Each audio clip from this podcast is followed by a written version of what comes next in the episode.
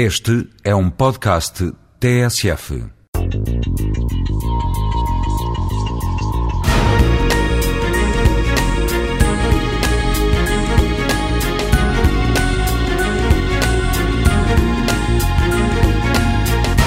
O gênio pode ser também um cantor ou um criador de canções.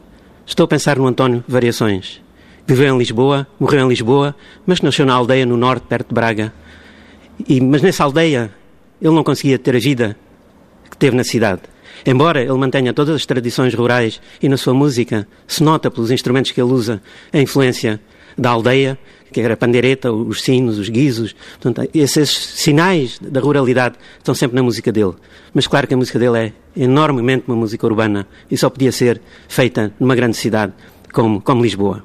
António Variações era um gênio e era um gênio que não sabia escrever música. Para ele, notas de música não existiam. Só existiam os sons e as canções.